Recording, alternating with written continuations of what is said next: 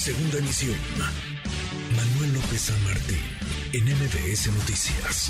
María de la Luz Estrada, coordinadora del Observatorio Ciudadano Nacional del Feminicidio. Gracias, María de la Luz, ¿cómo estás? Muy buenas tardes.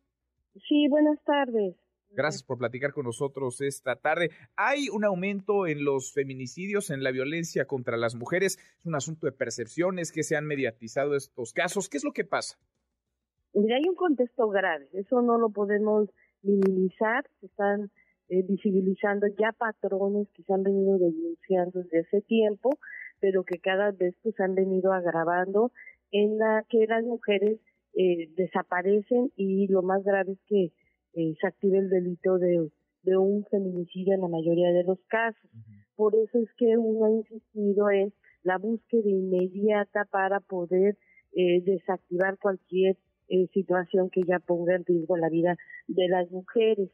Las cifras, siempre por las cifras yo las veo un poco relativas porque aquí sí tiene que ver cómo se están registrando, pero lo que es real es que sí hay un aumento, es decir, no hemos podido bajar eh, los asesinatos se asesinan entre 10 y 11 mujeres diarias sin que esto tome en cuenta mujeres desaparecidas que posteriormente encontramos asesinadas con una hazaña porque lo que sí vemos son la manera brutal como están siendo eh, sometidas las mujeres, eh, o sea, privadas de la vida, diferentes formas, como hemos visto en, en los últimos tiempos eh, los ácidos ocupados para eh, poder agredir y, y, y, privar de la vida a las mujeres. O sea, el contexto es grave, ¿no? Estamos hablando de un promedio en los últimos cinco años de 3.500 mujeres asesinarias, asesinadas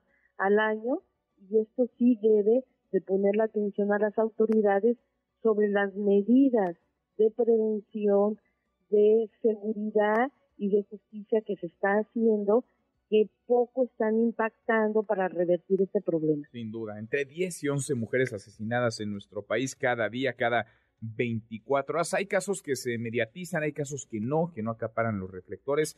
Lo que sí parece una constante, María de la Luz, es la falta de tacto de las autoridades, de casi todas las autoridades. En no pocas ocasiones revictimizan a la víctima o se apresuran a dar conclusiones que dejan muy mal parada a la víctima, a la mujer que fue víctima de un delito. ¿Cómo ves las cosas en el terreno de la impartición de justicia, de la procuración de justicia, de las fiscalías a los jueces?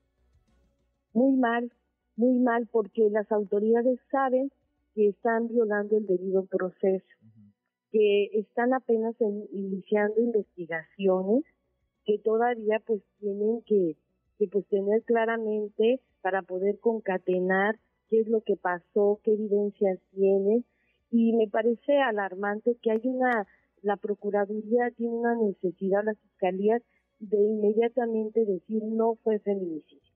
Cuando ya la Suprema Corte de Justicia de la Nación, en el caso Mariana Lima, establece que en muertes violentas, así pueden ser suicidios, accidentes, son muertes no naturales, se tiene que iniciar investigando con perspectiva de género. Y eso no lo logras tú en un día, tienes que hacer, eh, ahora estamos viendo muy graves las periciales en materia de necropsia, donde tienes dos fiscalías, dos eh, peritajes, están diciendo cosas diferentes y esto sí es fundamental, porque no es lo mismo decir que te mataron a que te mataste.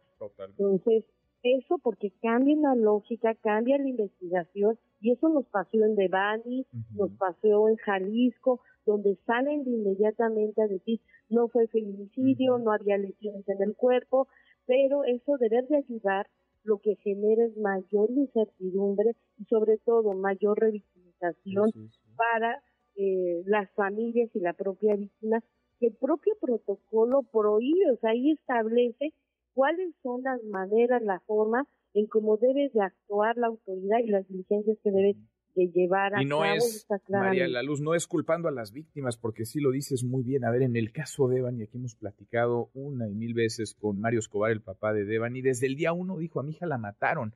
Y es momento en que las autoridades del Estado de Nuevo León no tienen no solamente una sentencia, no solamente un detenido, no tienen siquiera un sospechoso de este, de este crimen. Han pasado más de ocho meses y no se resuelve, no sabemos qué le pasó a Devani. Y está el caso, para no ir más lejos, de Ariadna Fernanda, que se precipitó hace precisamente una semana, el fiscal de Morelos, Uriel Carmona, a decir que el cuerpo de esta chica no presentaba signos de violencia, que había muerto por broncoaspiración a consecuencia de una intoxicación por alcohol. ¿Qué hacer con estas autoridades que no parecen estarle dando resultados a la sociedad, a las familias, a las víctimas? Por sancionar si hay negligencia, omisión o corrupción porque hasta ahorita este, a nosotros no nos queda claro cómo unos peritos, en el caso de los, con todo respeto, los peritajes que dijo el fiscal, dijo muy bien que no había lesiones. Entonces ahora no me vengan a decir que lo que dijo es que eran lesiones que no provocaron la muerte, sino la intoxicación.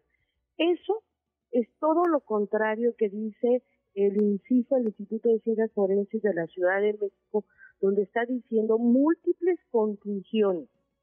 Y entendimos que se hizo algo más exhaustivo. Ahora, mira, yo por eso hemos sugerido en este momento una opinión técnica forense, porque lo hemos hecho, y se hizo en el caso de Devani, se trajo al doctor eh, Mario Nájera, experto en esta materia, como para revisar si realmente se está cumpliendo con los estándares de debida diligencia forense que tienen que hacer en este tipo de muertes, porque mira, a nosotros lo que nos preocupó todavía sin, sin tener claridad de la causa de muerte era cómo llegó la joven hasta la orilla de una carretera en otro estado.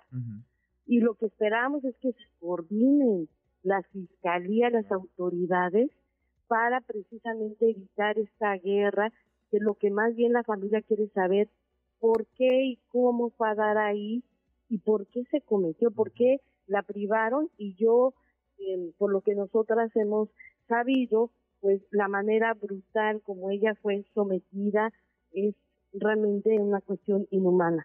Pero sí creemos que eso lo único que genera esas contradicciones es miedo, incertidumbre en la comunidad, porque si las autoridades, los forenses, están entrando en contradicción, Aquí no, aquí sí hay algo, o hay negligencia, o estamos ante malos peritajes, pero lo que está pasando es que entonces aleja a la familia de saber la verdad.